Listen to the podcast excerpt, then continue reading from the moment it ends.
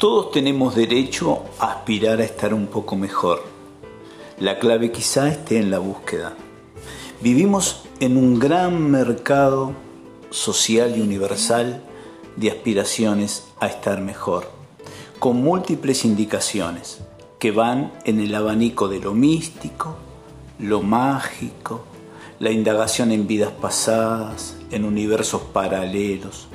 Lo cierto que a través de los años uno conoce personas y se va decantando por esos procesos que ayudan a entretener, pero que pocas veces curan, si curan alguna vez.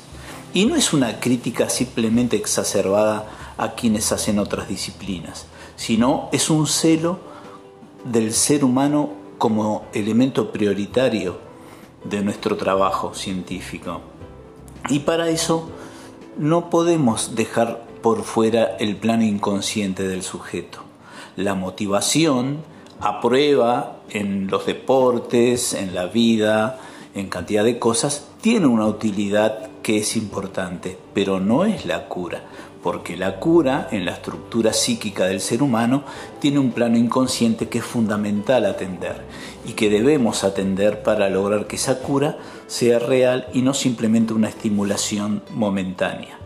La prueba de esto es que todos podemos tomar una libreta y anotar sobre historias de amigos o la nuestra propia, la cantidad de ensayos que hemos hecho en nuestra vida para mantener un estado de ánimo eh, importante y asertivo y veremos que esa misma cantidad es paralela a las veces que volvemos a caer.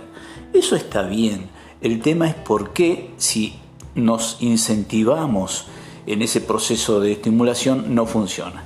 Y bueno, no funciona porque a nivel inconsciente tenemos un mapa registrado de nuestra historia personal, nuestras frustraciones, nuestros amores, que es la verdadera fórmula para desentrañar lo que es la existencia.